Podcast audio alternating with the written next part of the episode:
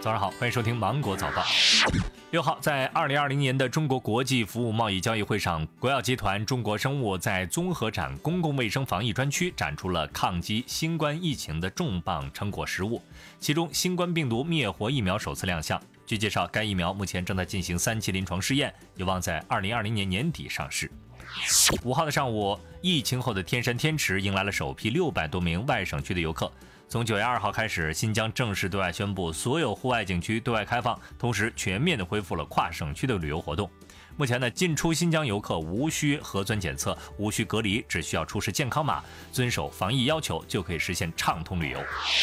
近日，上海地铁内的两名女子为了拍摄视频博取网民的关注，在轨交十三号线的武宁路站、龙德路站站台摘下口罩之后呢，多次做出了劈叉的动作。目前呢，两人因为扰乱公共场所秩序，被处以行政警告。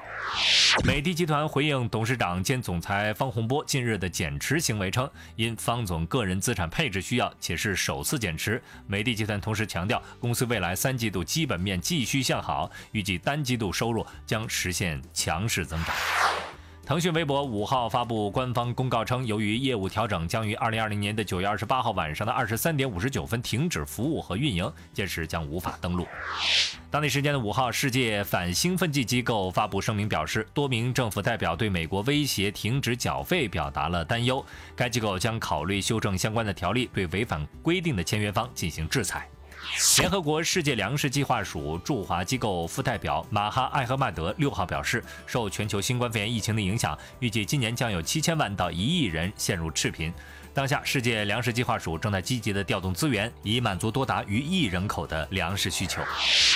甜食能够改善情绪的观点有着广泛的影响，以至于很多人在疲劳困倦的时候会求助于蛋糕、面包等含糖量十分高的甜食。国内专家表示呢，甜食虽然可以在短时间内镇静情绪，但是因为呢含糖的食物呢会快速被肠胃吸收，造成血糖急剧上升又下降，反而会让精神更加不济，也影响情绪平稳。以上就是本期节目的全部内容了，祝你度过美好的一天，拜拜。